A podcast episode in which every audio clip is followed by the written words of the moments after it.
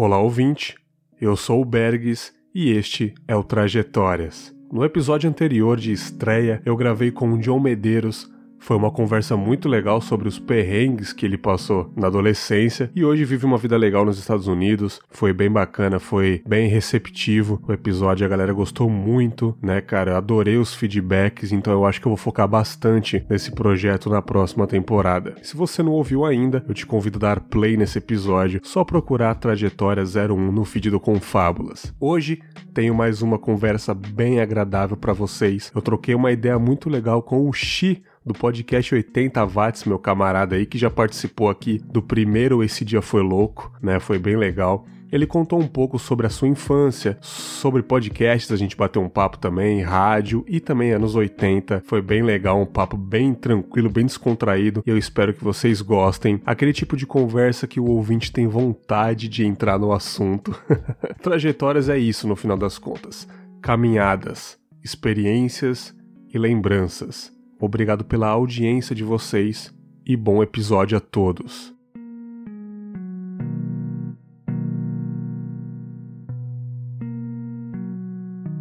Mas é bem que você falou mesmo, cara. Eu acho que assim, eu tava conversando com um amigo meu que eu quero trocar de equipamento e tal, aí ele falou: "Cara, mas Assim, força total, quero muito que você consiga os equipamentos que você quer, mas você acha que precisa mesmo para mídia podcast? Eu falei, cara, eu não acho que precisa. Esse microfone que eu uso, eu posso gravar o resto da vida com ele. Mas assim, o meu sonho é ter um Rode, cara. Eu quero muito ter um Road, velho. Eu quero essa ostentação. Eu não quero ter uma BMW, eu não quero ter uma Ducati. Eu quero ter um Road, mano. Meu sonho é ter um é, Road. Pode, pode crer, cada um com essas ostentações. é que, tipo, um. eu não sonho em ter um Ferrari, cara. Eu sonho em ter um chofer, cara. Pode dirigir Olha. um Fusquinha, mas que eu não preciso mais dirigir, cara. Nossa, eu odeio dirigir, cara. Eu odeio dirigir. Eu odeio, eu odeio dirigir, cara. Eu, eu, eu tenho saudade da moto, só que eu não tenho mais coragem de andar, cara, porque é, tá muito perigoso, né? É, então... assim, eu tenho moto, então eu, eu prefiro moto que carro. Eu não sei se é porque eu sou eu é também. bem desconfortável para mim dirigir, entendeu? Eu não sei até hoje como eu consegui tirar minha habilitação dentro de um Celta. Mas isso daí é uma incógnita. você sentou no banco de trás. Né? Porra, mano, eu virava o volante e batia no meu joelho. Você não tem noção, mano. É. O negócio era maravilhoso, cara. Eu não sei até hoje como eu tirei minha carteira de, de moto, cara, porque eu nunca tinha subido numa moto. Uhum. Eu só andava de, de, de, scooter, essas coisas assim, sem, sem troca de marchas, né? E aí eu fui fazer o curso, fiz uma aula e fui fazer o teste. E sim. passei. Aí sim, cara. Pô, zerei, cara, a pista. É, a primeira vez que eu fui fazer a prova de moto, eu fiz o percurso perfeito, eu cheguei no final, o cara chegou perto de mim. Aqui, tá vendo seu capacete, ó? Você não ajustou o, o prendedor do pescoço aqui, ó. Putz. É, passar bem. Nossa, que sacanagem. Aí eu, ah, não, cara. aí eu falei, fera, pelo amor de Deus, eu fiz o, o, o, zerinho aqui bonitinho, fiz os trajetos aqui só por causa disso, é, mas só por causa disso você morreria na pista. Aí eu falei, porra, brigadão mesmo. Aí mais, paguei mais um dinheiro para fazer a prova de novo. Puts, palhaçada, cara. palhaçada. É a máfia do, do, Detran. É, eu assim, eu tirei a carteira, eu demorei para tirar a carteira de habilitação porque eu não gostava de dirigir mesmo. Minha mãe ficou enchendo o saco porque queria que eu levasse ela para fazer compra, e aí eu acabei tirando, mas eu, eu, se eu puder, eu vou a pé, cara. Eu não dirijo, não. Ah, pé bem. Eu também ando bastante, cara. Eu quase não uso. Cara, o futuro vai ser aplicativos de, de motorista mesmo, sabe? Tipo. Tomara.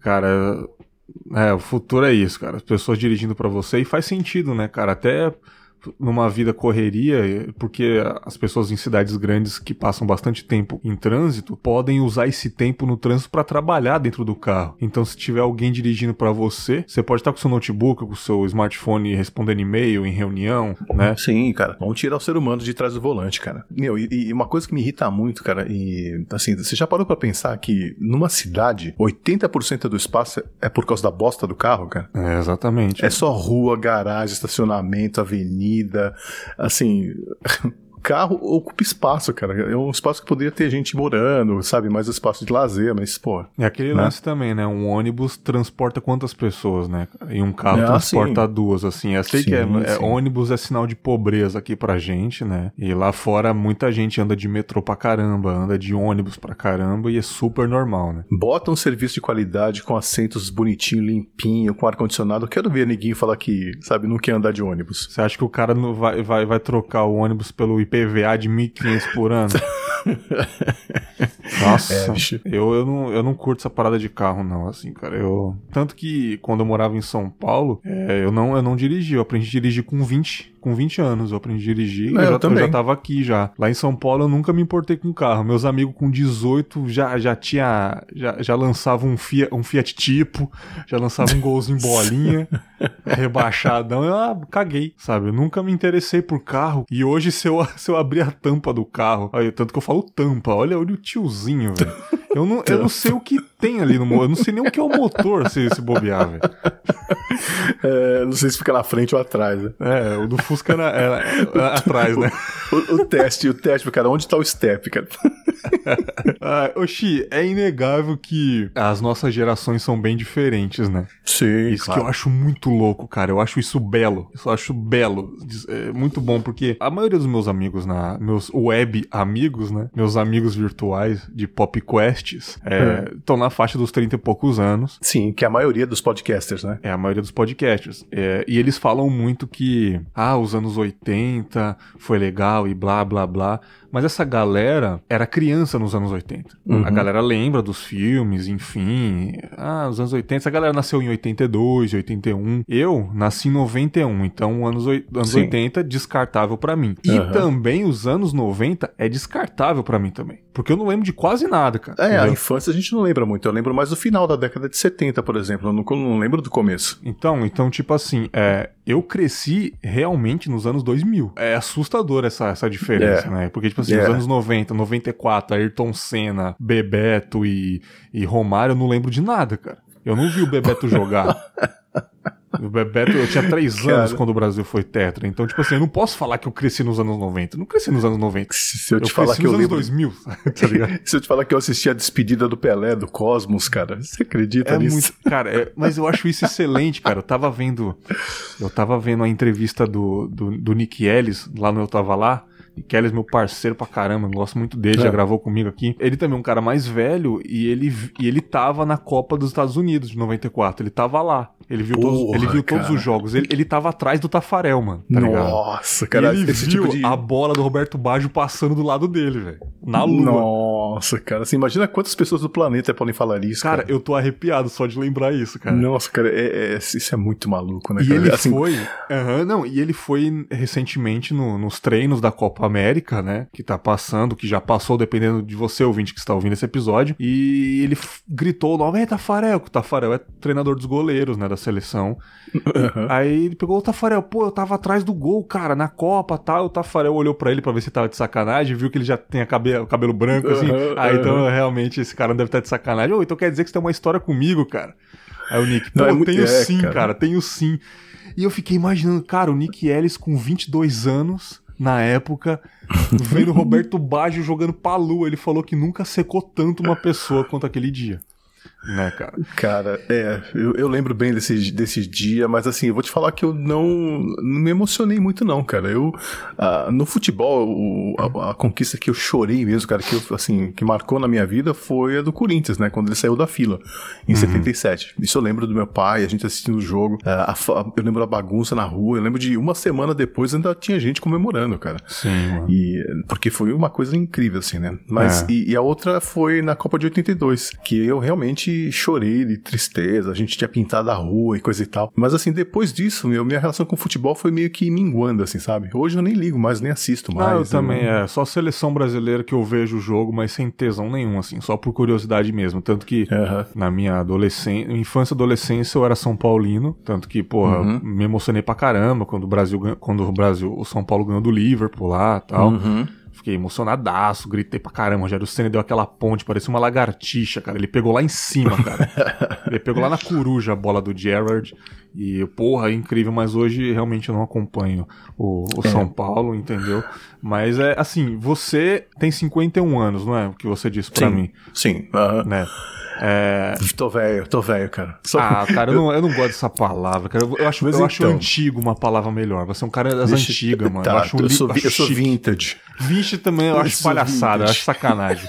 Eu acho que, eu acho que vintage é palavra de coroa que, que não quer entregar a idade, tá ligado? Tá, mas é, é, aquela história, cara. Quando você põe em perspectiva, assim, se eu te falar uns, umas, um, assim, te colocar historicamente no mundo, na, na, nossa sociedade, você tem uma ideia de como isso é antigo, cara. Por quê? Quando eu nasci, o homem não tinha pisado na lua ainda, cara. Os Beatles estavam juntos, entendeu? Puta que pariu, e, que maravilhoso. Cara, o Brasil era só bicampeão do mundo. Então, assim.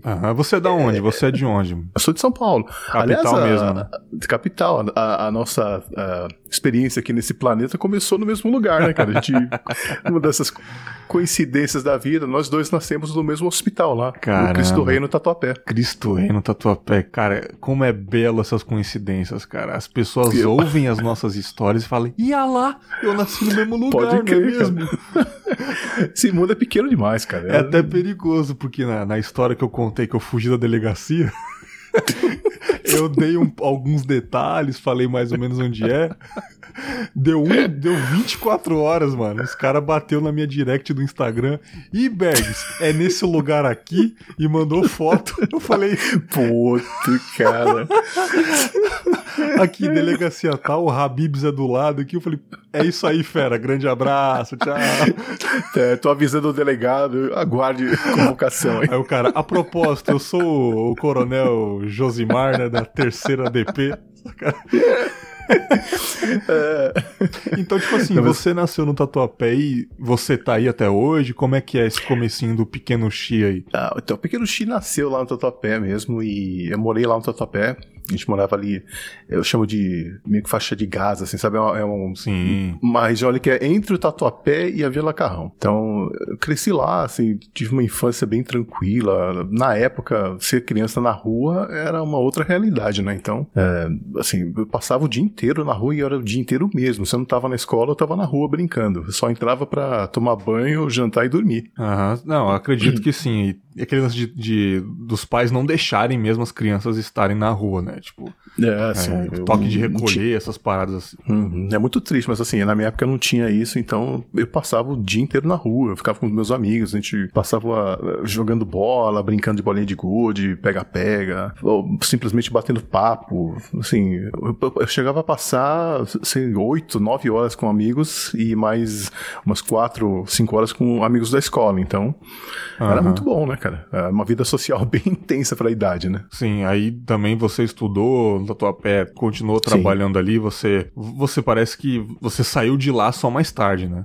Sim, eu, na verdade eu só saí do Tatuapé. Eu saí duas vezes. Saí em no, no começo dos anos 90, porque eu fui morar no Japão. E, mas quando eu voltei, eu voltei pro Tatuapé mesmo. E saí de novo depois que eu é, conheci minha esposa, né? Aham. E eu vim morar na Vila Mariana. Cara, esse negócio do Japão, você foi pra trabalho, a sua intenção era ficar lá mesmo, assim? É, ou era só por um tempo mesmo? Na verdade, a história foi assim, cara. Em, é, no final dos anos 80, eu tava já na faculdade, eu trabalhava no banco.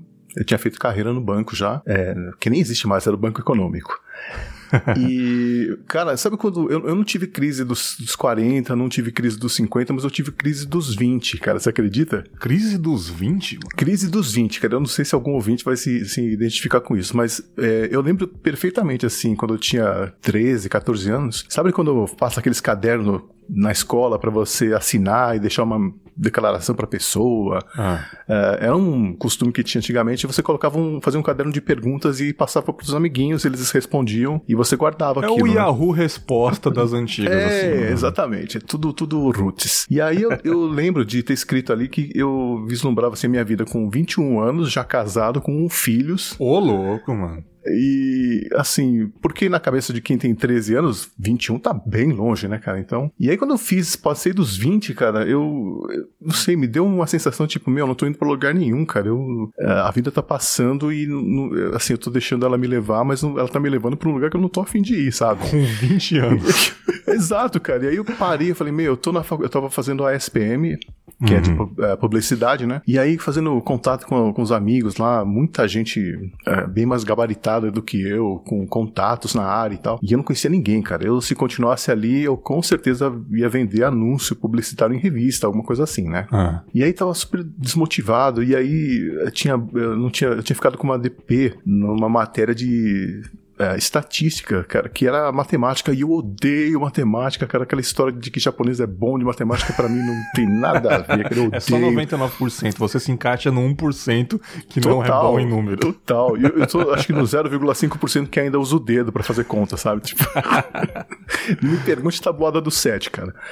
E, e aí eu tava insatisfeito, porque, meu, eu fugi da área de exatas exatamente porque eu não, não me identificava, não gostava, cara. E aí eu tava sendo bombado na. E eu me segurar um semestre, um ano inteiro praticamente, sabe? Por causa de uma matéria de, de exatas, de, de, matemática. Eu falei, ah, cara, isso tá errado, isso aqui, sabe? Esse, esse sistema de ensino eu não concordo. Uhum. E aí eu tava insatisfeito no trabalho também, como bancário, porque era estressante, né? E eu tinha é, ganhado uma promoção. Eu ia ser gerente de um posto avançado dentro de, um, de uma empresa. E, e aí eu recebi, eu lembro disso bem, eu, eu, o gerente veio falar comigo, falou: olha, parabéns, está sendo promovido, você vai ser, vai assumir o posto no dia tal. E aí me apertou minha mão e eu, eu apertei a mão dele.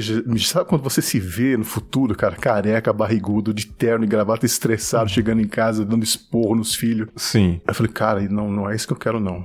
Ah, eu, eu, preciso dar um jeito de parar isso, cara. Não teve, não tive dúvidas, cara. Tinha um amigo meu na, no banco que queria ir pro Japão, porque naquela época o Japão tava chamando muita mão de obra. É, teve aquele boom econômico, né? Então eles estavam contratando muita gente do Brasil para trabalhar nas fábricas lá. Uhum. E como eu tava insatisfeito em tudo, cara, praticamente tudo na vida, eu falei, meu, eu preciso dar um reset na vida, né? E aí eu parei e pensei, cara, olha, olha a oportunidade que, que você tem, um privilégio que você tem, cara, de é, poder conhecer uma outra cultura, um outro país só porque você descende daquele país sabe? Sim. E eu não precisava fazer um investimento, porque funcionava assim: as empresas contratavam agências aqui, elas intermediavam né, a conversa, a empresa pagava a sua passagem aérea e arranjava um lugar para você morar. Uhum. E em troca, você tinha que ficar com eles até pagar a dívida que você tinha. Ah, sim, sim. Mas, cara, assim, super fácil, né? Bastava tirar a documentação e viajar. Você não tinha que tirar nada do bolso, praticamente. Uhum. Aí eu decidi, cara, falei, eu acho que eu, eu não posso desperdiçar essa oportunidade, cara. Eu tenho que ter uma experiência internacional vou aproveitar e vou, vou nessa. Tem gente que daria a vida, né, o, o, braço direito para poder ter uma experiência dessa. Então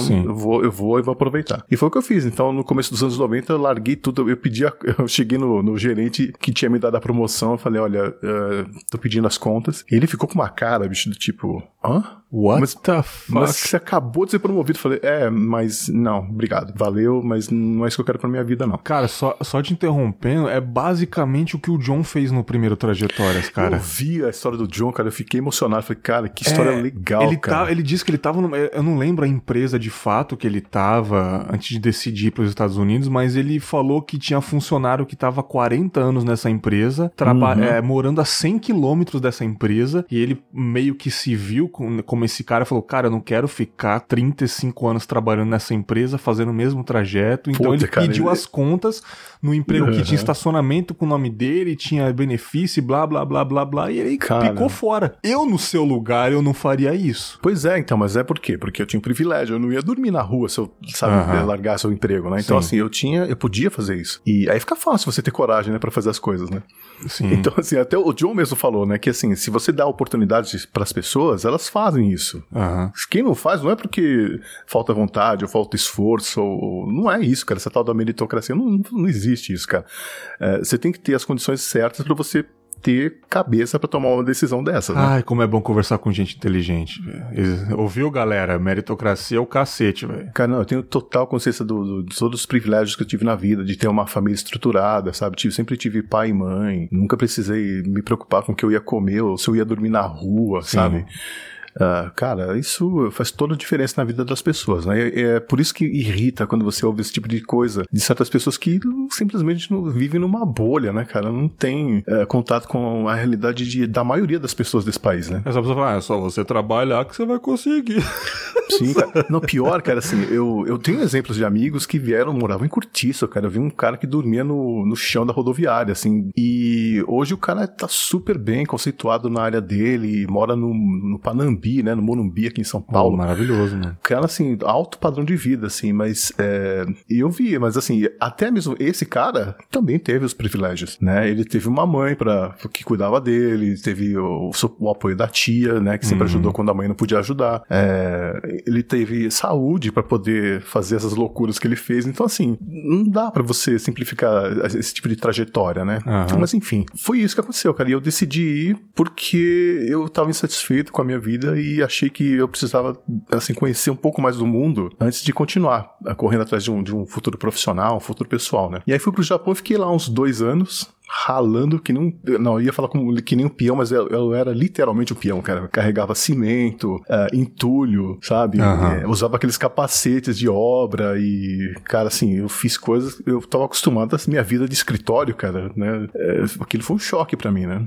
Em todos os sentidos. Teve uma facilidade pelo fato de você ser mestiço, descendente, alguma coisa? Ou não tem nada a ver uma coisa com a outra? Nada a ver, cara, porque assim, na verdade, nenhuma pátria me pariu, né? Aham. Aqui o pessoal me chamava de japa e lá eles me chamavam de brasileiro, então. E lá tem preconceito com mestiço, se eu não me engano, né? eu não muito, sei quem falou, foi um muito. ouvinte meu, o Notóia, ele falou que tem esse lance aí, mano. É, no meu caso, eu nem sou mestiço, na verdade, eu sou. A, a- a minha família, os dois lados da família vieram da mesma ilha lá em- do Japão, que é Okinawa. Só que Aham. Okinawa é uma coisa meio à parte, assim, sabe? Até fisicamente, é, o, o- o pessoal lá é diferente do- dos japoneses da ilha, vamos dizer assim. Sim. Então rolava, assim, preconceito. Meio que aquela coisa do Sudeste contra o Nordeste, Ai, sabe? meu Deus do céu, viu, mano? Então, então imagina você ser dessa ilha e ainda ser latino, cara. Cara, Era bem complicado. Eu já não entendo a xenofobia que atravessa o Atlântico, mas eu tento entender não entendendo. Agora, xenofobia no mesmo país, cara, não passa na minha cabeça uma coisa dessa. É, é foda, Como cara, mas olha. um o, o- o pessoal sulista tem preconceito com o nordestino? Cara, é brasileiro, irmão. A única diferença é a- o sotaque, a cultura é diferente, mas a gente tá no mesmo país, cara.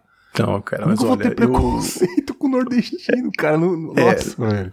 É incrível, cara. Mas assim, eu acho que se todo mundo tivesse a experiência que eu tive, que eu tive a oportunidade de ter lá, né? Aham. De, porque eu vivia numa bolha também, né? De certo modo. Eu nu- nu- nunca fui rico, cara. Eu era classe média, média clássica, assim, né? Nos anos 80. Que, ou seja, que não tinha casa na praia, que não viajava todas as férias, não pagava, não tinha como pagar viagem de avião, mas não morri de fome. É aquela vida tranquila, mais simples, né? Sim. E então era uma bolha também. Quando eu cheguei no Japão, cara, aí eu finalmente entendi o que que meu avô tinha passado quando ele veio pro Brasil, né? Que é não falar o idioma. Uhum. Você fisicamente até eu sou, né, tenho o DNA do japonês, mas não sou japonês. Então as roupas que eu vestia, que eu vestia eram diferentes, é, os costumes que eu tinha não eram, né, eram diferentes. Então eu era um total estrangeiro lá, cara. e- e o preconceito que você sofre é, é fogo, cara. Você sente na pele, sabe? Você vira meio que você andando na rua é meio que como se fosse uma caçamba, assim, cara. As pessoas passam por você e nem percebem, sabe? Sim, mas você passou por momentos legais lá? Foi, foi uma experiência bacana? Quanto tempo você ficou lá? Dois anos foi uma baita experiência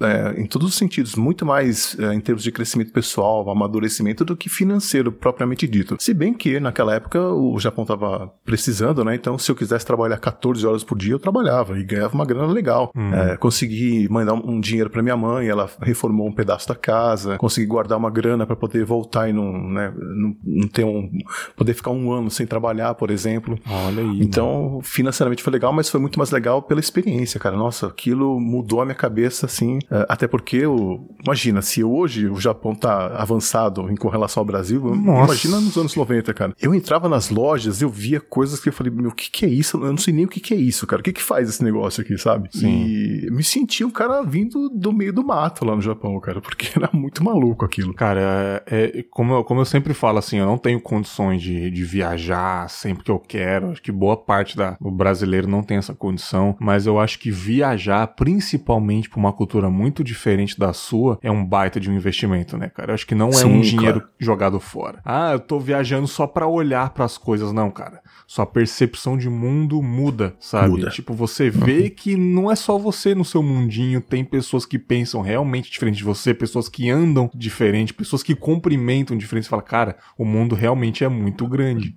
Né, cara? Sim. Não é só minha cidade que existe. Porque, assim, é, dependendo do. Tipo, se a pessoa nasce e morre em São Paulo, ela acha que o mundo é isso só. Eu sempre digo isso, ô Berges. É, para um bicho de goiaba, o mundo é uma goiaba. E pro passarinho que é, vive em gaiola, ele acha que voar é pecado, sabe? Exato. Ele acha que voar é errado. Se o cara, se ele, se ele foi criado na gaiola, ele acha que se sair da gaiola, sabe? Tipo, é basicamente o que você fez, né? É, E por isso que a, a xenofobia não faz sentido, cara, porque se você não tem dinheiro para viajar, por exemplo, qual é a outra oportunidade que você tem de conhecer uma outra cultura? É fazendo contato com as pessoas que estão aqui com, do seu lado, né, que são daquela cultura. Uhum, sim, né? Então, é, assim, as pessoas precisam realmente é, pensar um pouquinho, né, abrir um pouco os olhos e falar, tá, vamos, deixa eu ver, analisar a situação, porque eu acho que eu tô só repetindo um discurso, um comportamento que não é bem o que eu acredito. Aí, o jovem mancebo Shi, de 20 e poucos anos, tinha essa intenção de ir pro Japão e voltar? Era só para ter essa experiência mesmo? Sim. E você nunca pensei Você foi ficar. e voltou. Aí, o que aconteceu depois que você voltou? Abriu sua mente? Você resolveu fazer o quê? Eu voltei, eu tentei. Uh, o meu sonho era abrir uma videolocadora.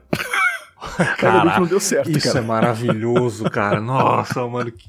Que maravilha, cara, que maravilha. É, eu ia até, inclusive, abrir com um primo meu. Só que eu parei, pensei, falei, meu, eu... Acho que não vai sei, dar certo, coisa- não.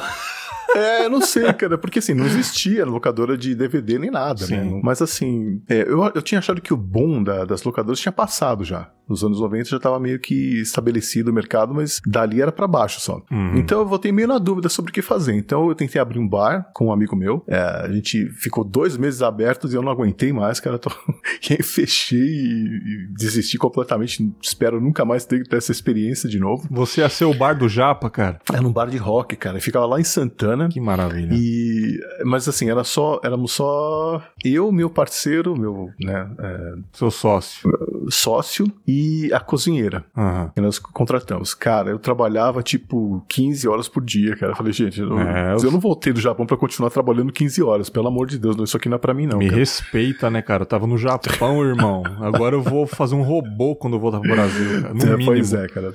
Não consegui ficar lá. Aí tentei entrar no ramo de compra e venda de carros, mas eu odeio carro, cara. Eu detesto dirigir. Eu acho maravilhoso. Imagina- Várias imagina eu, cara. tentativas, cara. de fazer alguma coisa.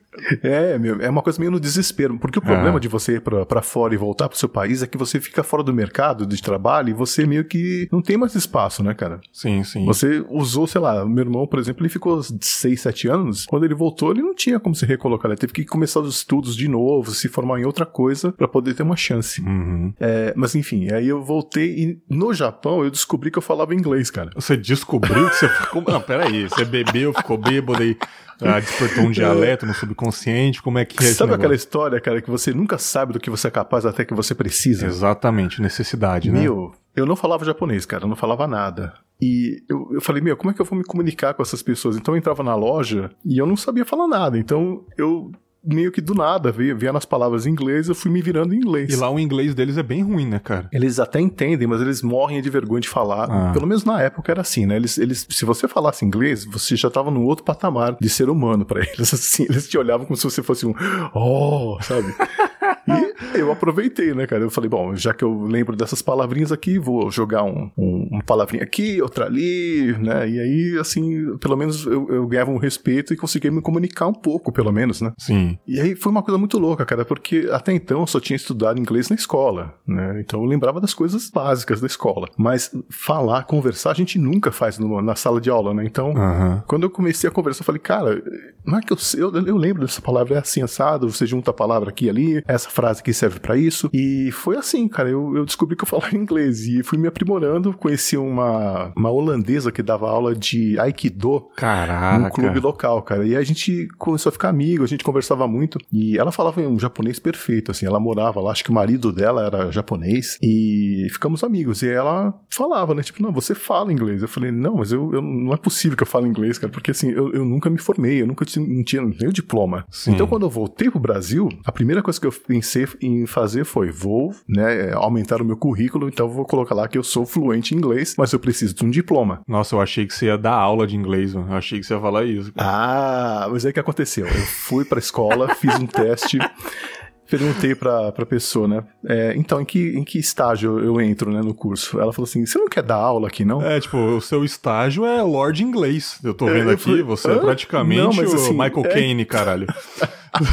então, mas eu falei, não, mas, não, você não tá entendendo, eu não, eu não tenho diploma, eu não, eu não, eu não, falo inglês, né? Aí ela falou assim, não, mas a gente não tem uma turma para vocês. Então, é, mas você pode dar aula para crianças, por exemplo. Olha que e maravilha. Aí isso se repetiu em três escolas que eu fui, eu falei, cara, será? Tipo, mas eu tenho essa coisa comigo que é, eu nunca digo não, cara. Se a pessoa me dá uma oportunidade, eu vou e tento. Sim. Sabe? Eu falei, eu vou tentar dar aula, sabe? Eu nunca tinha dado aula na. Quer dizer, eu tinha dado aula de judô para um grupo de crianças numa escolinha infantil, mas assim, é totalmente diferente, né? Sim, sim, sim. Bom, aí fui e resolvi encarar. Então, uh, um dos professores tinha sido despedido lá por um motivo X, uma coisa meio pesada até, e ele foi despedido de uma hora para outra e eles precisavam de um professor urgente para uma turma de manhã e me fizeram. Uh, é, fazer um curso super rápido, assim, né? Com, pra conhecer o curso e tal, e já me jogaram na sala de aula.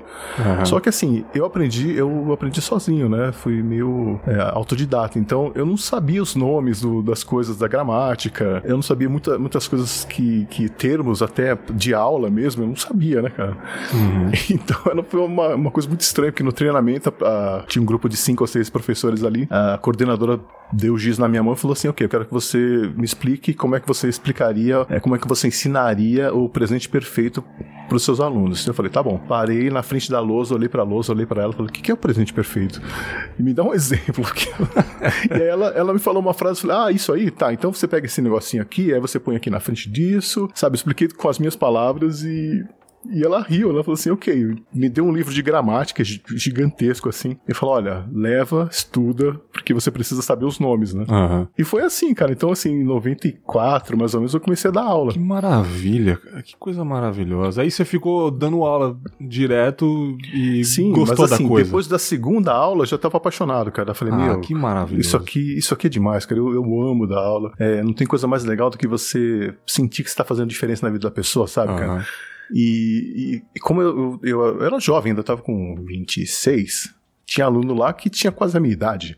Hum. Então, assim, é porque foi, foi é um, é, legal, inglês né? não tem idade, né, cara? É todas as idades. Não, ali. É, então. E aí curti muito, eu fiquei nessa. Eu fui me aprimorando como professor, depois, é, como eu falei, né, eu nunca digo não. Então me chamavam para fazer tradução de documentos, eu comecei a fazer tradução. Me chamaram para é, trabalhar de intérprete, eu ia lá e trabalhava de intérprete. Eu nunca disse não e nessa eu fui é, praticamente tudo que você pode fazer usando o idioma inglês eu fiz, cara. Eu, assim, eu, é, me meti umas roubadas, assim, de suar frio no trabalho, tipo, é, fazer tradução simultânea foi um negócio muito louco. Eu fiz uma vez só, não quero fazer mais. Mas então, hoje assim, te ajudou a aprimorar ainda mais o idioma, né? Sim, sim. E assim, eu fui é, nessa de, de, tentar aqui e ali, você vai fazendo vários contatos, né? Então, uhum. chegou uma hora que eu, eu não dava conta do trabalho, do, da quantidade de trabalho que chegava. E era de tudo quanto era tipo, né? Então, eu falei, meu, eu acho que eu achei um nicho aqui, vou, vou me, me né, é, especializar nisso. Sim. E fiz carreira nisso, cara. Tenho, até hoje, inclusive, eu trabalho, tenho uma firma de que presta consultoria pedagógica, educacional e tal, e trabalho com editores de inglês. Então, assim, é,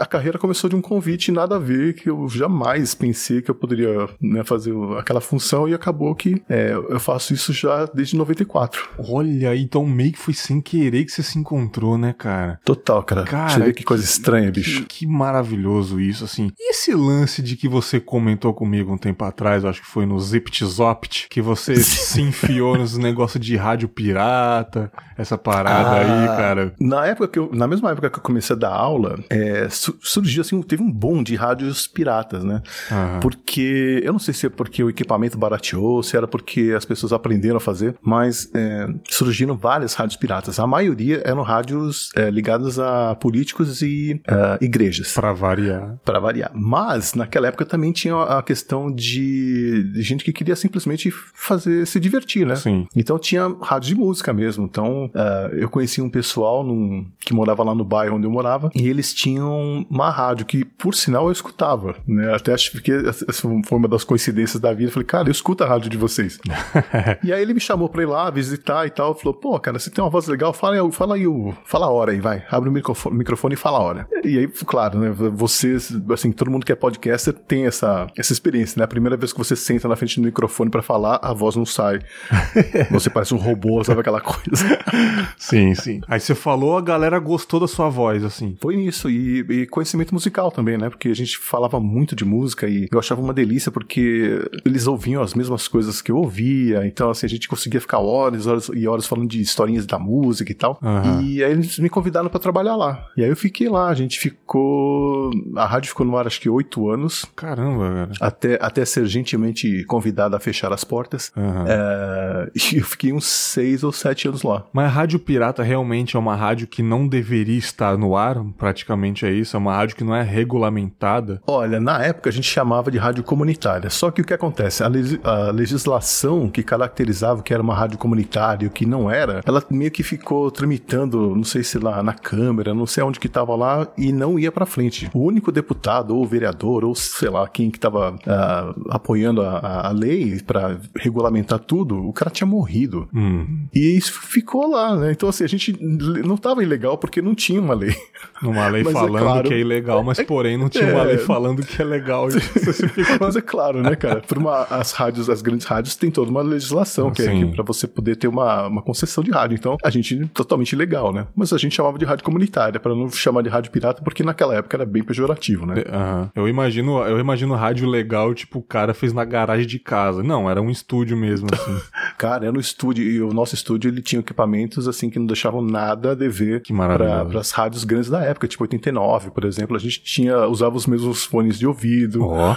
a gente tinha o mesmo microfone, é, e a gente, o dono da rádio, ele era meio que um professor pardal, assim, sabe? Então ele, ele eu lembro que ele ele pegou um daqueles pagers, lembra dos pagers sim, que a gente. Sim. E o pager que a gente tinha não tinha uma, uma recepção horrível, assim, né, sabe? A gente não conseguia pegar o sinal em alguns lugares. Ele instalou uma antena parabólica no pager, cara.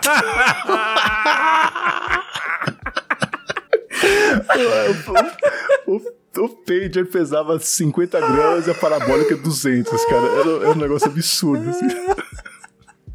O cara botando antena parabólica no peito. Juro, cara. Um a gente pegava até sinal. A gente pegava até sinal do espaço naquele negócio, Caralho, né, Caralho, mano. E, e, ele era maravilhoso assim, cara. Ele era, tipo, deixava o MacGyver no chinelo, sabe? Pô, então, que isso, foi... mano. Contrate esse cara pra fazer o MacGyver, cara. Não, esse cara ele trabalhou em, em grandes. É, não vou nem falar onde ele trabalhou, uhum. mas assim, ele trabalhou em rádios grandes, cara. Ele trabalhou em TV, sabe? O Sim. cara manjava muito. Ele manja ainda, né? Uhum. Ele tá nessa área até hoje. E foi uma, uma época muito divertida, cara. Mas assim, é, é, daí que vem o nome Xi, né? Que, obviamente, você não vai falar o seu nome completo na rádio. É. é por motivo, né? Porque ninguém é besta aqui. é o aqui, né? fulano né? da Silva e tá começando, mas não, né?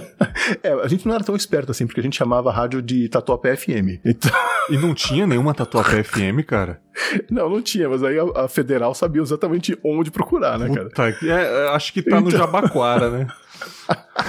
não, né? Lógico que não. Não, mas teve uma época que a gente fez isso, né? A gente mudou ah. o transmissor de lugar e continuava falando que tava no Tatuapé, tá. né? Que, ah, olha, olha Enfim, os hackers. Hacker aqui, aí, hacker aqui, velho. É, essa vida de, de contraventor, né? É, tinha, tinha esse lado interessante, mas enfim. Não, não, recomendo a ninguém, não, porque naquela época era o único jeito, pelo menos, né? De você fazer. É, um, de produzir conteúdo próprio. Porque ou era isso, ou era você é, publicar fanzine, né? Sim, Tirar sim. umas cópias em Xerox. E era isso, basicamente. É, em né? questão de podcast, a gente consegue ver as estatísticas, os números de reproduções, de download, sei lá, do jeito que você fala. Eu falo reproduções, né? Porque é. Eu, eu, não, eu não olho a fundo as minhas estatísticas mesmo. Eu não sei se é preguiça, enfim, eu não olho. Então, reproduções ali eu vejo ali de cara. Mas nessa época da rádio, vocês tinham uma noção de, de que pessoas estavam ouvindo vocês, assim, cara? Tínhamos, porque era uma rádio especializada em rock. E naquela época você tinha duas rádios só de rock na, na no Dial. 89. Então a gente tinha 89 a 97. Aham. Acho que tinha Brasil 2000 já, mas o sinal da Brasil 2000 não era tão bom assim, então. Uh, enfim, tinha um público ávido, né, pra, ouvir uma coisa diferente, porque as rádios tocavam praticamente a mesma coisa. E foi isso que motivou a gente a, a colocar a rádio no ar, né, porque a gente não aguentava mais ouvir aquilo. Sim. E então nossa rádio logo foi conquistando esse público que já era roqueiro, que já estava cansado de ouvir as mesmas músicas, né. Uhum. E a gente só teve a ideia do tamanho quando a gente fazia promoções, né. Então teve um dia que a gente, o cara lá tinha um Jeep, um dos locutores, e ele adesivou o Jeep e falou: olha, chegaram uns. A gente pediu para fazer uns adesivos aqui da rádio e tal, a gente vai distribuir em Guarulhos, na praça tal, dia tal, tal hora. Uhum. Mano, parou o trânsito da praça, cara. Nossa, o, mano. O cara, a gente, o pessoal falou que, que tiveram que sair logo, assim, porque os, os adesivos acabaram e ficou uma galera lá parando o carro, perguntando quem era o pessoal da rádio e tal. Sim, sim. E a gente chegou a dar traço numa pesquisa de, de Ibope, alguma coisa assim. Hum. Ou seja, mencionaram, mas não em número suficiente para entrar como 1%, por exemplo. Sim. Mas a rádio entrou, né, numa pesquisa de, de, de ouvintes. Caramba, então, assim, era, era grande, cara. A gente tinha um público, inclusive, que acho que se algum ouvinte for da área, deve lembrar. E era esse formatinho de, de, de, tipo, eu sou fulano e vou apresentar essa música Sim, sim. tal. Era um- a, a gente fazia a rádio que a gente queria ouvir, na verdade. Então, é, a gente não ficava muito preocupado se a pessoa tinha uma- aquela voz bonita, se ela tinha dicção boa e coisa e tal. O importante era a pessoa conhe- conhecer de rock. Praticamente o podcast hoje, né? Tipo, tá Exatamente, nem aí. cara, meu, a gente tinha um amigo, inclusive ele faleceu esse ano. Ele levantava o microfone, ah, ligava o microfone, abria o, abria o microfone, né? E ele contava histórias, porque ele viveu, cara, assim, os primeiros festivais de rock no Brasil, ele tava aqui já. Nossa, E cara. ele tem cada história maluca, cara, de fotografar o Van Halen, o Queen. Nossa. E assim, o cara é uma enciclopédia do rock, cara. E assim, ele nunca ia trabalhar numa rádio, porque ele não tinha voz pra isso, mas ele tinha muito conhecimento. Então a gente, a nossa tara era essa, era botar, dar um espaço pra esse pessoal que tinha essa história pra contar isso pra pra todo mundo ouvir. Aham, sim. Né? E compartilhar, assim, a discoteca. Não, o cara tinha uma discoteca maravilhosa. O que, que é voz de rádio? Tem que ser sempre impostada? Tem que ser sempre grave? Tá ligado? É o Tipo, tal do. É, sabe aquela história? Um dia alguém padronizou a coisa e todo mundo resolveu seguir. Ah, perfeito, perfeito, perfeito. Porque tem muita E é gente que é isso- narrador de, de futebol, é radialista hoje em dia, que não tem uma voz assim, não sei o quê. Não, é uma pessoa não, com uma então. voz normal, sabe? Tanto que eu adoro o Sim. narrador do esporte interativo. É uma voz muito aguda, só que é uma voz muito boa de ouvir. Lá, Cristiano Ronaldo, vai lá, e não sei o quê. É muito bom ele, ele narrando. Eu adoro aquela voz. Não precisa ser grave, Sim, sim. sabe? Exato, cara. Assim, a- as vozes femininas que eu gosto, por exemplo, não são vozes de locutoras, não, cara. Eu, eu acho que essa variedade. É importante ter variedade não só de vozes, mas também de sotaques, né, cara? Até por quem tá ouvindo se identificar, né? Também Sim, tem isso. sim. A pessoa tá ouvindo, às vezes tem um sonho de ser radialista, tem um sonho de fazer isso, e a pessoa, pô, todo mundo que tá na rádio tem voz grossa, eu com essa voz de pato louco aqui nunca vou conseguir, não sei. quê. É, cara, não, nada a ver. Eu acho que, assim, o importante é você é, saber do que você tá falando, é você ter, saber se comunicar, né? É, isso, é isso que faz a diferença. E, bom, mas na época da rádio a gente fazia isso. O importante era a pessoa, não era a voz dela. Ah, e era diversão pura, né? Porque vocês faziam pra vocês, né? Sim, é prazer. A gente, não, a gente conseguia pagar o aluguel do espaço, a conta de luz e água e só. Aham. E isso, se não vinha do nosso bolso, a gente conseguia um contratinho aqui e ali Ah, com, que- pra fazer um. top, mano. Sabe, ah, vamos vender um pacote de 30 insertos comerciais, aí você dá tanto. E a gente ia se virando assim, né? Então a gente Ah. não, não ganhava dinheiro. A gente ficou nessas seis anos, na verdade, pondo dinheiro. Ah, foda-se Ou seja, dinheiro, era um mano. podcast. né? Era, pô, Cara, total, cara. Então posso dizer que você foi um dos Sim. primeiros aí, cara. Porque a única diferença é porque tá no feed, o áudio, tá ligado? Não tá disponível É. em, em- em rádio, sabe? Caramba, qual, qual que é a diferença de fato? Nenhuma, né? Não, então, eu vou te falar, cara, que eu lembro até hoje. A gente criou um programa esportivo na, que iria ao ar no, na segunda-feira. Chamava, não sei se era linha, última linha, uma coisa assim. Ah, e era, a ideia era trazer um torcedor de cada time grande de São Paulo. Oh, mais, um, mais um oh. amigo nosso que era da- torcedor da portuguesa, mas ele não contava, então. É. E era- a ideia era essa, cara, era cada um vir e falar seu, seu ponto de vista como torcedor do seu time mesmo, sabe? Então, o que, que é isso? É uma mesa, é o famoso papo de mesa de bar. que- Aquele do papo podcast, né? insuportável, né? É o papo insuportável da podosfera brasileira.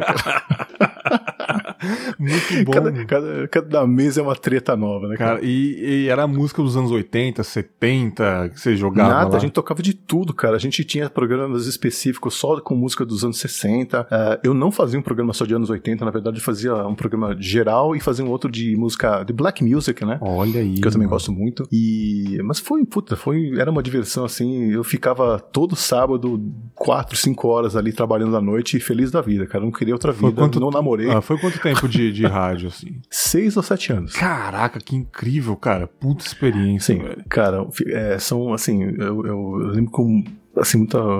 Dá um- uma dor no coração, sabe? Saber que como ela foi encerrada, assim, de repente, mas assim, não, não ia durar muito mais Mas o que, que né? Porque- aconteceu?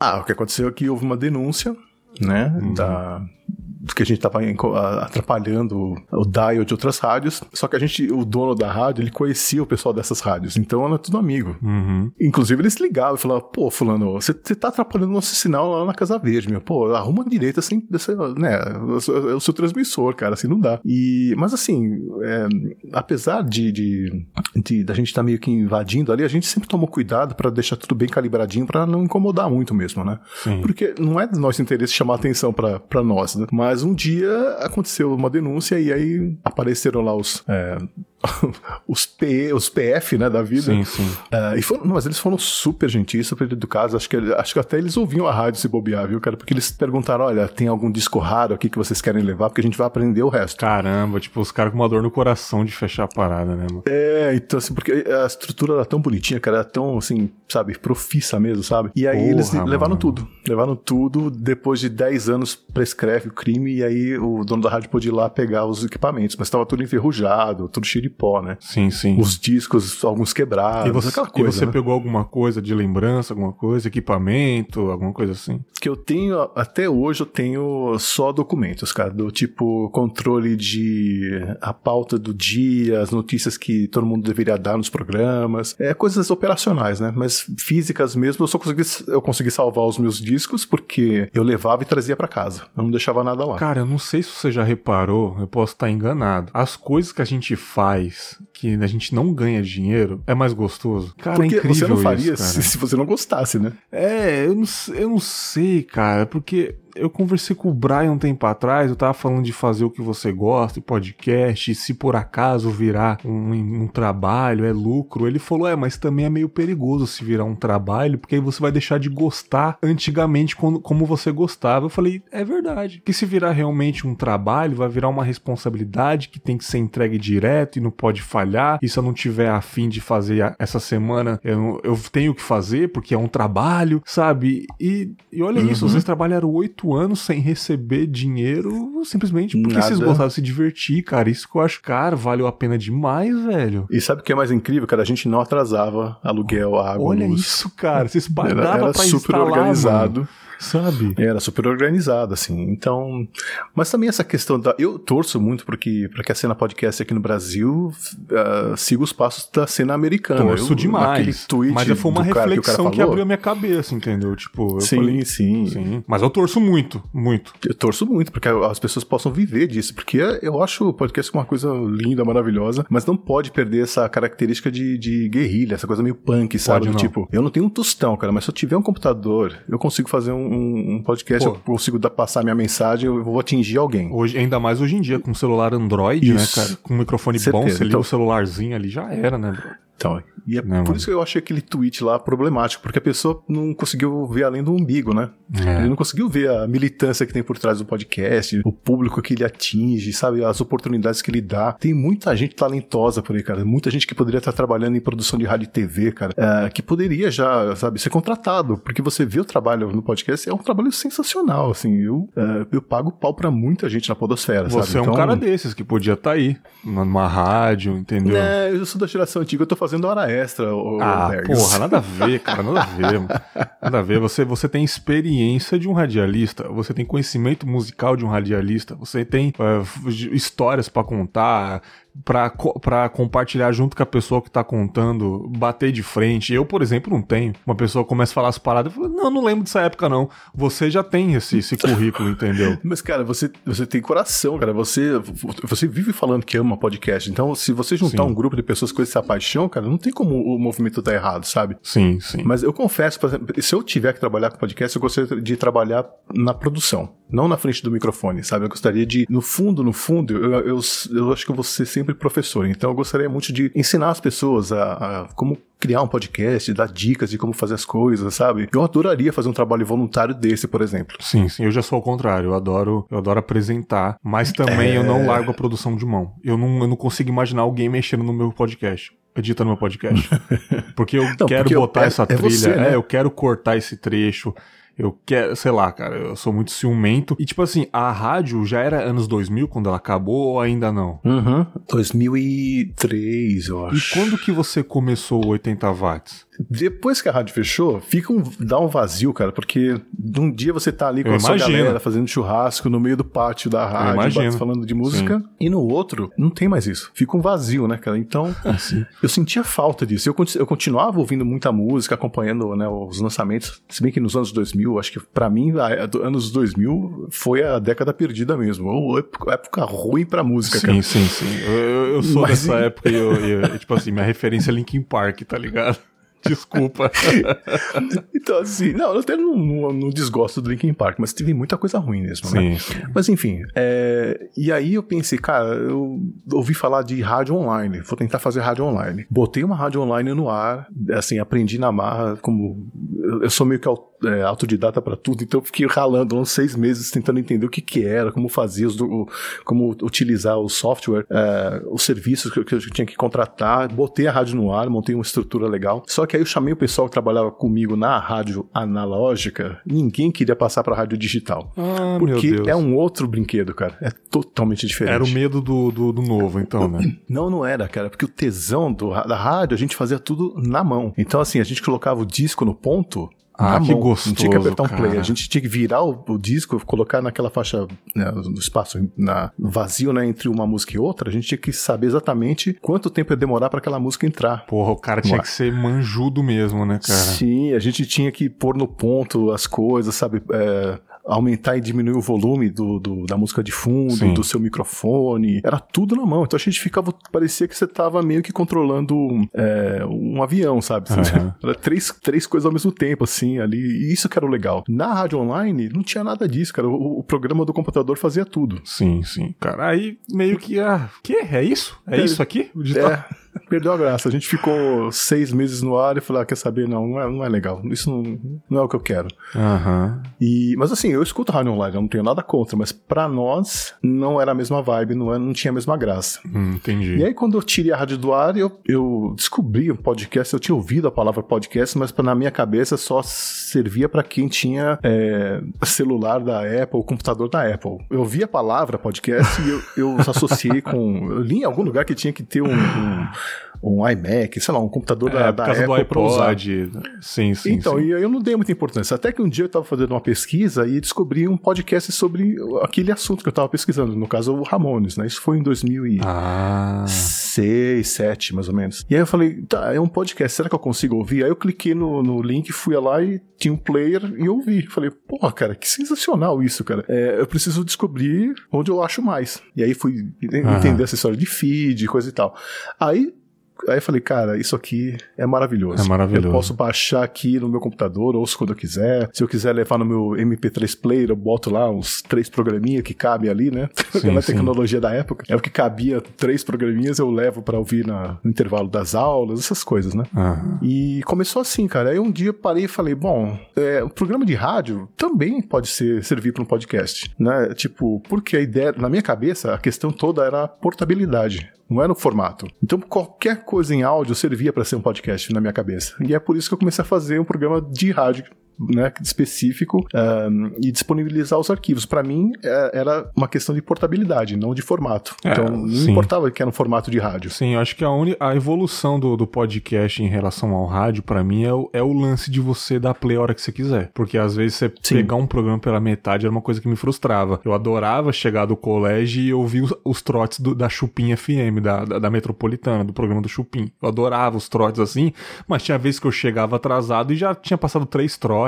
E eu, ah, Então, mano, que merda, tá cara. ligado? E olha que maravilha. Eu, agora eu posso dar play e ouvir do começo e pausar. E olha que maravilha. Então, e foi isso, cara. Eu comecei a fazer, produzir, porque eu também não sabia fazer podcast e corri atrás disso, né, das- da- da- de como funcionava. Mas eu não fazia muita divulgação, porque eu ainda estava aprendendo a, a mexer nas coisas. Sim, sim. Então, assim, durante uns dois anos, eu acho que só meu sogro me ouviu. o que, que ele achava? não, o sogro ele manja tudo de música, né? Pô, Ele- maravilhoso. se bobear, ele, ele sabe muito mais, por exemplo, da Ariana Grande do que eu, cara. Ele, ele continua ouvindo muita música. Aí sim, mano. Não, sim, cara, é exemplar. Mas assim, eu, eu comecei a fazer como exercício, eu falei, tá, agora que eu entendi, eu posso fazer outros formatos, né? Eu pensei em, em termos de produção. Uhum. E aí, depois de um tempo, acabei criando outros podcasts. Mas é, tudo começou como uma, uma forma de você continuar exercendo aquela brincadeira que você fazia na rádio e, no caso, tentar fazer contatos novos, né? Eu queria que as pessoas ouvissem o que eu estava ouvindo também, mas como o pessoal da rádio já não tinha mais aquele contato, então eu meio que joguei assim pro universo, sabe? Tô, tô aí, podosfera. E já era 80 watts já no, no primeiro? Já era. Não, na verdade, eu tentei um, um antes que chamava um, Antenativa, que era papo de mesa de bar, mas só sobre música. Pô, Antenativa, que nome excelente, cara. É, foi, foi, era uma conversa de bar. A gente literalmente sentava, abria uma cerveja e ficava falando do que tinha ouvido durante a semana. Sim, e aí sim. lembrava de historinhas e coisa e tal. Era basicamente o que a gente fazia no, nos churrascos da rádio.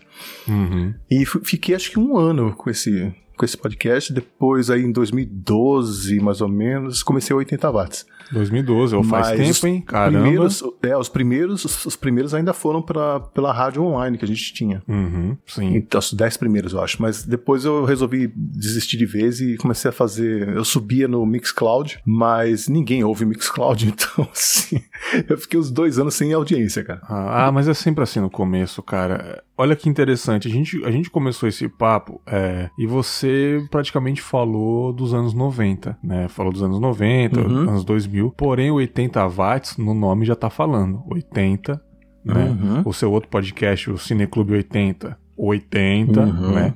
80. Então, é inegável a sua paixão pelos anos 80. Que lá no começo do assunto eu falei que a faixa etária dos podcasters é de 30 e poucos anos, que eram criança nos anos 80. Você não era criança nos anos 80. Então você viveu realmente os anos 80. Aí que eu te pergunto, os anos 80 foi a melhor época de fato, cara? Uh, não. Olha aí, interessante. eu, sei, eu sei que assim, é muito estranho falar isso, mas assim, eu não sou tão saudosista assim. Eu, a minha vida hoje é muito melhor do que era nos anos 80. É, as coisas que a gente pode fazer hoje são. Eu digo em conteúdo, não realmente.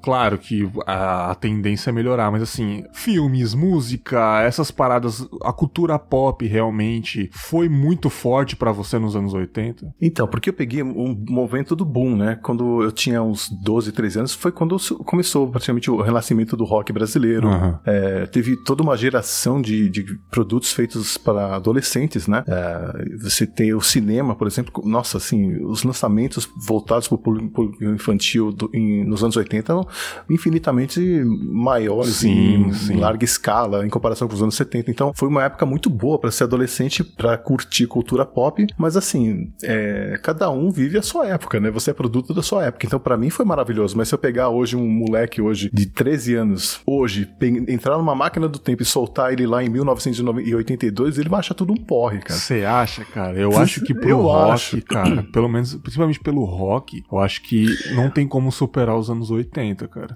Na minha visão. Ah, sim eu, a importância cultural, eu falo isso em todo o programa, né? Foi é a década que nos criou, né, cara? Uhum. Porque muita coisa que surgiu nos anos 80 reverbera até hoje e você vê. Ontem mesmo eu tava passando, vendo um canal, um, alguma coisa na TV aberta e tava lá um, um comercial com música dos anos 80. Não uhum. tinha motivo nenhum para ter aquela música lá, mas tava tocando lá, né? Então, assim, você vê ecos da, dos anos 80 em tudo. Sim, sim. E tipo, e, e o que é interessante do seu podcast, você não solta um Metallica lá, tá ligado?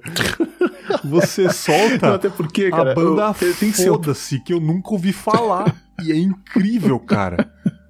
Sabe? É, mas no caso do Metallica é por dois motivos, né? Primeiro, porque assim, eu toco o que eu gosto realmente, assim, eu faço uma, uma curadoria musical e se eu for, for tocar o um Metallica, eu vou pegar e eu vou ouvir tudo que o Metallica lançou nos anos 80 e vou pegar uma faixa que ninguém ouviu. Só que todo mundo ouviu Metallica. É isso que eu tô né? dizendo. Então tem pouca coisa de faixa B, você né? Você não B. apresenta bandas, bandas conhecidas dessa época. Você apresenta bandas não, que mas... ninguém ouviu falar, mano. Nem eu, cara, porque assim. Sim.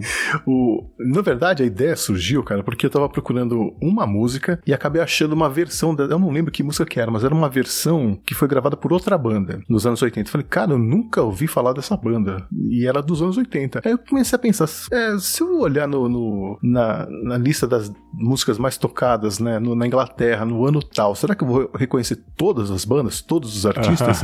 e aí eu percebi que não, né, cara? Porque tudo que chegava aqui no Brasil meio que passava por um funil da, da mídia, né, mainstream. Então, assim, eu, eu conhecia música pelas coisas que eu lia nas revistas, na Bis, Som 3, Roll, essas coisas. Uhum. É a mesma coisa na TV, né? Então tudo passava por, pelo filtro daquelas pessoas que estavam produzindo o programa. E muita coisa eles rejeitavam. Uhum. E eu descobri que eu gostava de muitas dessas coisas que foram rejeitadas. Então eu comecei a correr atrás disso. Sim. E é infinita, assim, a quantidade de coisa boa que tem para ser ouvir daquela época. É, eu, assim, eu tô há sete anos fazendo isso e continuo achando bandas novas, cara. Então. Não, como eu disse, você cara, imagina. O, não, e deve ser um trabalho muito ferrenho, né, cara? Pra você conseguir bandas novas. Se eu não me engano, ah, sim. O, te, o podcast do Pensador Louco é mais ou menos isso também. É... Sim, que ele faz com bandas novas atuais. É, né? Exatamente, só que são extremamente desconhecidas. Por nós, também. né? não sei aonde uhum. é dessa banda, mas assim, é um é. trabalho difícil pra caramba, cara. Não é um confábulas que você liga o microfone e sai falando abobrinha. Não, não são, tra são trabalhos diferentes, Bergs. mas assim, eu tenho certeza que você rala pra cacete pra fazer o seu, não, seu podcast. Sim, é trabalhoso, sim.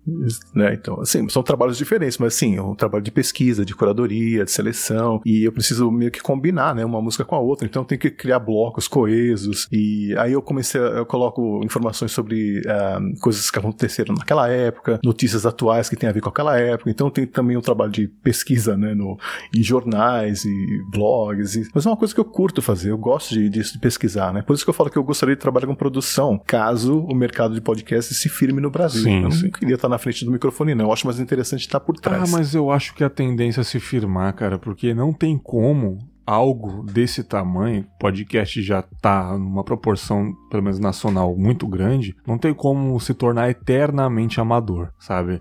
Eu acho que a tendência não, vai, não. vai acontecer uma hora ou outra, sabe? Tipo, e pior que vai ser da noite pro dia. Você vai ver os negócios aparecendo, uhum. vai ser igual, tipo, ué, já tá aparecendo essa televisão de LCD aqui, até ontem era só de tubo. Vai ser um negócio que você vai perceber assim, ué, Caramba, cara, até ontem não tinha esses carros aí todos iguais. Antes era só o carro quadrado da Chevrolet. É, Vai ser assim, tipo. Eu não sei o que falta exatamente para acontecer isso, cara, de, de, de, se popularizar. Porque se você para pra pensar, as pessoas assistem vídeos no YouTube e não é muito diferente. Na verdade, até consomem mais banda, né? É, você sabe o que manda. O que manda no mundo é as grandes corporações. Então, se a, as grandes corporações realmente prestarem atenção, você vai ver que realmente vai ser da noite pro dia, cara. Sabe? Porque tudo na pois vida é, é recurso. Precisa de alguém com recurso para investir nisso. E já tem pessoas uhum. investindo nisso, só que ainda, ainda não chegou, mas vai chegar, cara. O negócio vai ser um boom. Só que tem teorias, né, muita gente já falou que ah, se as grandes corporações prestarem atenção e, e fazerem podcasts, ou nós que somos menores, vamos ficar praticamente ofuscados, ou vai ter um espaço para todo mundo. Tipo, vai vai ter um pouquinho de maré para todos os barquinhos no, no, mar, assim, sabe? Sim, sim. Que é o ideal, né? É mais democrático, assim. Sim. Mas eu também não sei se o público que consome podcast é um público diferenciado, sabe? Se, se porque eu também consumo YouTube, consumo muito YouTube. Uhum. Mas é, eu conheço gente que não consegue ouvir nada em podcast, não consegue manter atenção, sabe? Então eu fico pensando se não é se não tem uma exigência diferente no podcast. É, é aquele lance que a pessoa que não gosta realmente ela não encontrou o podcast ideal para ela, sabe? Eu acho que é isso. Eu acho que todo mundo, não todo mundo, vai que nada é 100%, mas uma grande parte ainda não achou seu nicho, entendeu? Se a pessoa é muito uhum. ansiosa, existe um podcast de 7 minutos que a pessoa pode ouvir. Entendeu? Tem podcast para dormir, gente. Porra. Você pode ouvir podcast para dormir, eu tô, eu tô ouvindo um que o cara é, o cara é Uber, mano. Ele tá gravando no Uber enquanto trabalha. Que eu acho ótimo, Mano, o cara, cara, enquanto tá indo pegar o passageiro, enquanto tá indo entregar alguma coisa, ele, é, galera, trânsito tá foda aqui, não sei o que, ele tá falando, o áudio dele é excelente, Xi. Eu acho que ele grava com um Rode no pescoço, tá ligado? Com o microfone do Silvio Santos aqui. O áudio dele é maravilhoso. O cara tem um zoom H, H6 no, no banco do passageiro ali enquanto você ouve uma moto passando do lado assim do carro dele, o áudio dele também é bom. Então, tipo, olha que maravilhoso. Então o cara se deu o trabalho de fazer um negócio excelente, sabe? É, acho que. E é isso que eu acho legal, né, cara? Porque é, assim como o vídeo, o áudio te permite muita coisa. E com a vantagem de você poder fazer outras coisas junto. Sim. Né? Não é à toa que é o, a atividade número um de quem lava louça é ouvir podcast, né? você estava fazendo, você está desde 2012 fazendo o 80 watts. Só que, acho que recentemente, dois anos pra cá, um ano e meio pra cá, você fez o de filmes, cara. E era também Sim, uma vontade de, de falar sobre isso? Você já tinha podcasts antigos sobre filmes? Porque os anos 80 então, pra cara... filmes foi foda pra caralho. Eu consumi mais filmes é. dos anos 80 do que música dos anos 80, cara. Então, eu, eu na verdade, esse do, de filmes aconteceu. Eu não tava planejando fazer isso, mas eu tinha vontade de, de, de poder chamar pessoas para gravar comigo, sabe? Eu queria poder acessar, sabe, chegar numa pessoa que nem você, falar, cara, sou fã, ouço seu trabalho, é demais tal. Você tá afim de gravar comigo? Mas assim, no formato que eu criei, é muito fechado em si, eu não tenho espaço para convidados. Então eu pensei, eu podia criar um podcast para poder, né, receber essas pessoas. E aí eu tava assistindo, eu e minha esposa assistindo um filme na Netflix dos anos 80, que é Tudo por uma Esmeralda. E aí, cara, eu. Então, eu achava que era legal, mas depois de 10 minutos eu parei, eu olhei para ela e falei, como que a gente assistia isso nos anos 80? Esse é filme é horroroso, isso, é, é totalmente errado, Sim. eu não consigo não consigo assistir, cara. E eu fiquei abismado mesmo, sabe? Do tipo, falei, como é que eu podia não ter visto na época que o herói do filme é um filho da puta que contraband... é contrabandista de aves exóticas na América lá do Sul. Uhum sabe? Como é que eu não via que a heroína do filme só, ela era super bem sucedida, mas ela só seria feliz se ela tivesse um cara, um, um lixo daquele lá como marido. E eu fiquei pensando, falei, meu, o filme é tão errado em tantas coisas que eu acho que ou eu mudei demais, o que é bom, ou realmente o filme sempre foi ruim e eu, não, eu só conseguia ver alguns detalhes dele, né? E aí me veio essa ideia de falar dos filmes dos anos 80 com esse olhar mais atualizado. Sim.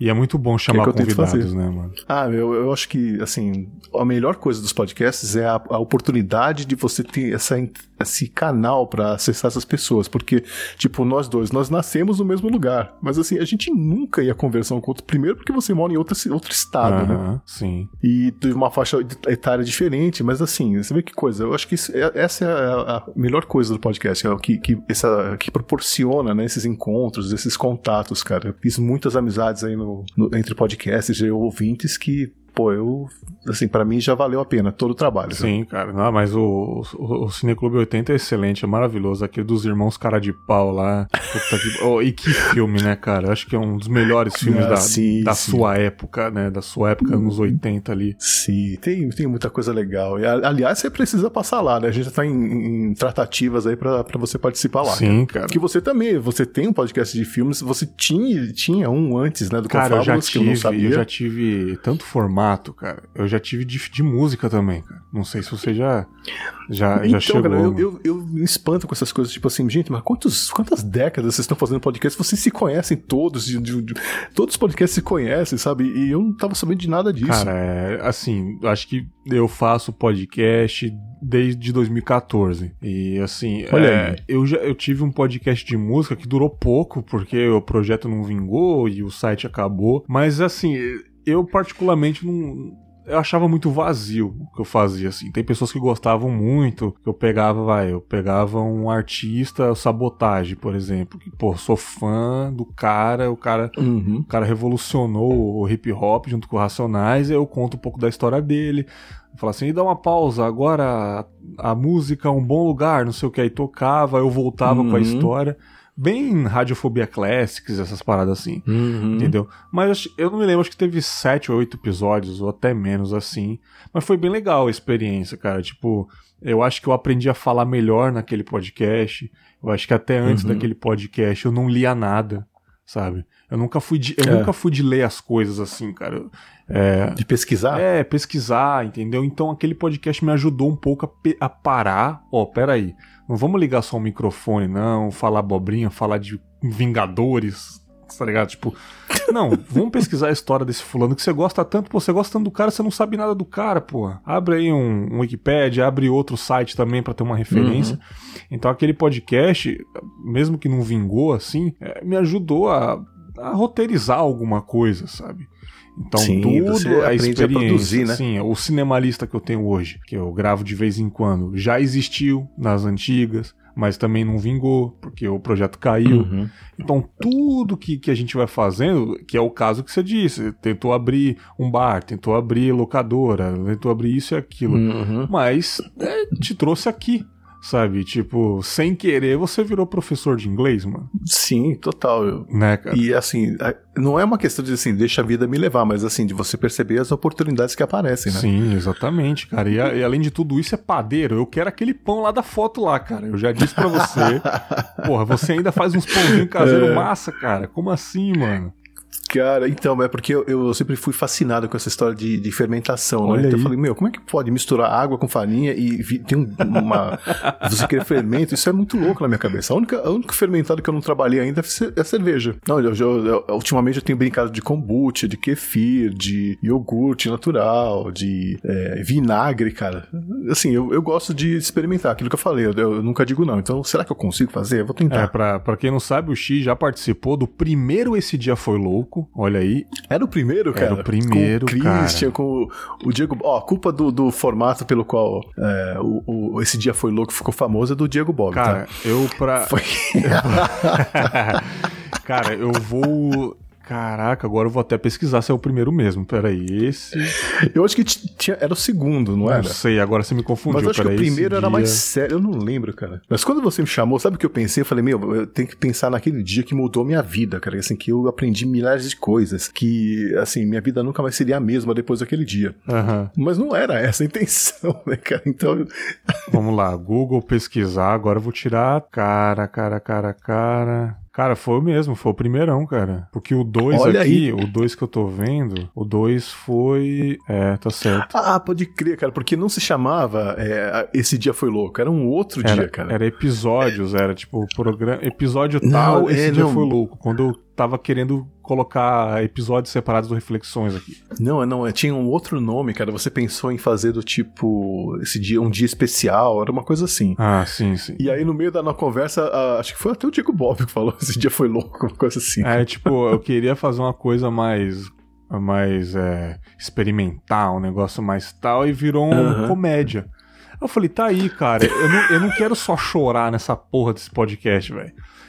Pô, pode crer, você já me fez chorar, cara. É, então, eu não quero fazer as pessoas Pior que eu tava na rua, cara, e eu chorando na rua, o pessoal olhava e meu, não é pra mim, cara. Eu não quero só chorar no podcast, eu quero rir também, entendeu? Então eu falei, cara, eu vou. Olha como as coisas são, cara, as coisas vão lapidando devagar. Eu falei, pô, eu vou fazer a partir da segunda temporada, 2019, eu vou fazer reflexões e, e intercalar com esse dia foi louco. E tá funcionando pra cacete, mano. A- a- Sim, tem muita eu- gente que só ouve esse dia foi louco. Tá, não quero saber de reflexões, não, não, não, não quero ficar triste hoje, não, não sei o quê. Ô, o Berg Aham. soltou de histórias agora, vamos ouvir. Então funcionou. Uhum. Assim como esse trajetórias, eu disse até no Stories, no, no dia que, eu, que a gente tá gravando aqui, eu postei um- uma série de Stories. E era um formato, cara, que eu sempre consumi, Xi. Eu sempre consumi entrevistas É e saber a história de alguém, sabe? Tipo, Eu também adoro biografias, cara. biografias, Adoro. cara.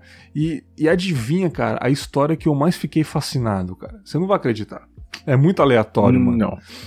É da Márcia Imperator, mano. Você lembra dela? Teste de Fidelidade, João Kleber. Não, não, não, não, cara. Eu, eu poupei meus neurônios, eu não assisti isso. Então, Não. eu. eu- então, foi uma febre da, da- da molecada esse negócio de teste de fidelidade do João Kleber e tal. Ah, não, peraí, eu sei o que, que você tá falando. É aquele que eh, era pra ver se o cara era fiel é, essa mesmo. porra aí, da, da, da Rede TV, Ah. cara. Que era tudo. Que tinha o Oliver lá, o outro lá.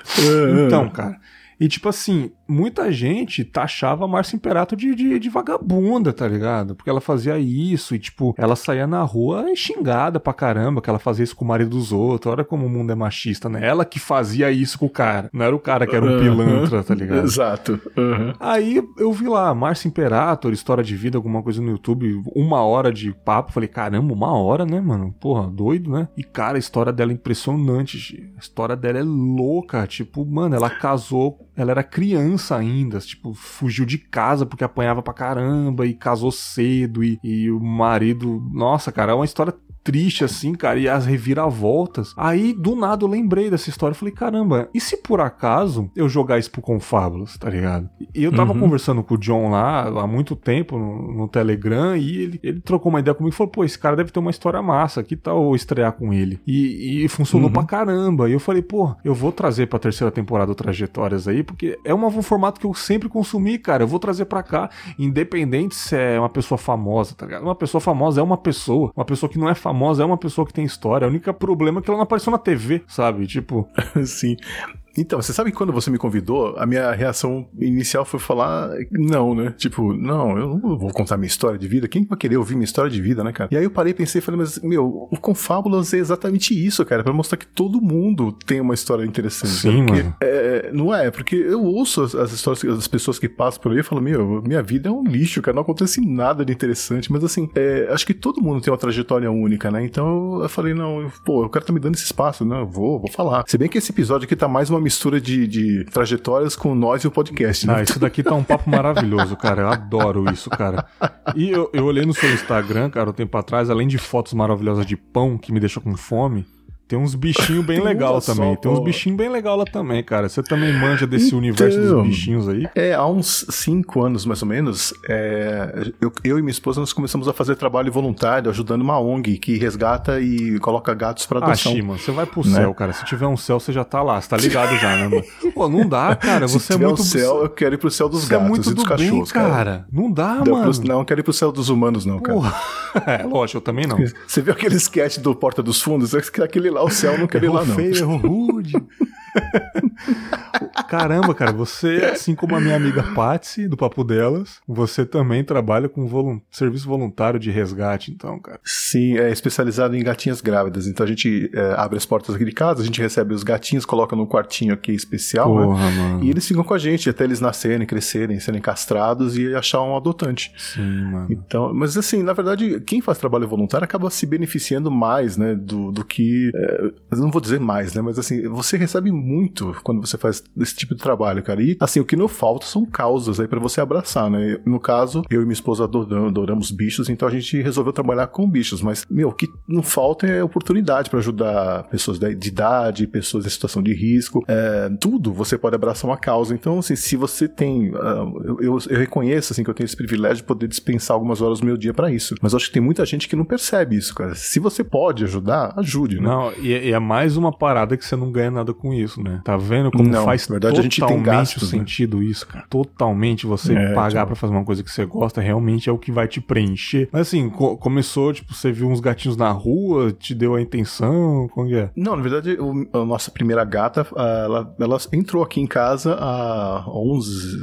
11 anos Ah. atrás. E assim, a gente meio que nunca tinha tido gato, a gente só tinha cachorros, né? E aí ela foi ensinando a gente o que, que era ser gato e como cuidar de gato. E aí a gente meio que se apaixonou, a gente se descobriu gateiro, assim. Aham. E. ah, Bom, a gente sempre teve cachorro também, inclusive o, o, o nosso cachorro faleceu o mês passado e tal, agora é só gato mesmo. Aham. E mas assim, a gente, por causa desse é, dessa paixão, acabou conhecendo a ONG, sabia do trabalho que eles faziam, a gente começou a ajudar financeiramente, e aí apareceu a oportunidade, eles pedindo ajuda, né, pra é, esse tipo de trabalho, e a gente falou, bom, eu não tenho estômago pra ir resgatar gatinho que tá abandonado, que tá sofrendo na mão de alguém. Eu não tenho estômago porque se eu for até lá e pegar um cara fazendo alguma coisa errada com um gato, eu não me responsabilizo pelos meus Sim. atos, né? Então, assim, eu não, não posso fazer esse trabalho. Mas, receber aqui em casa e tomar conta durante 4, 5, 6 meses, sem problema, Sim. Né? Então, a gente começou a fazer isso. Caraca, então, a gente mano. tá chegando aí a quase 100 gatos que passaram aqui em casa já. Nossa, e tipo assim,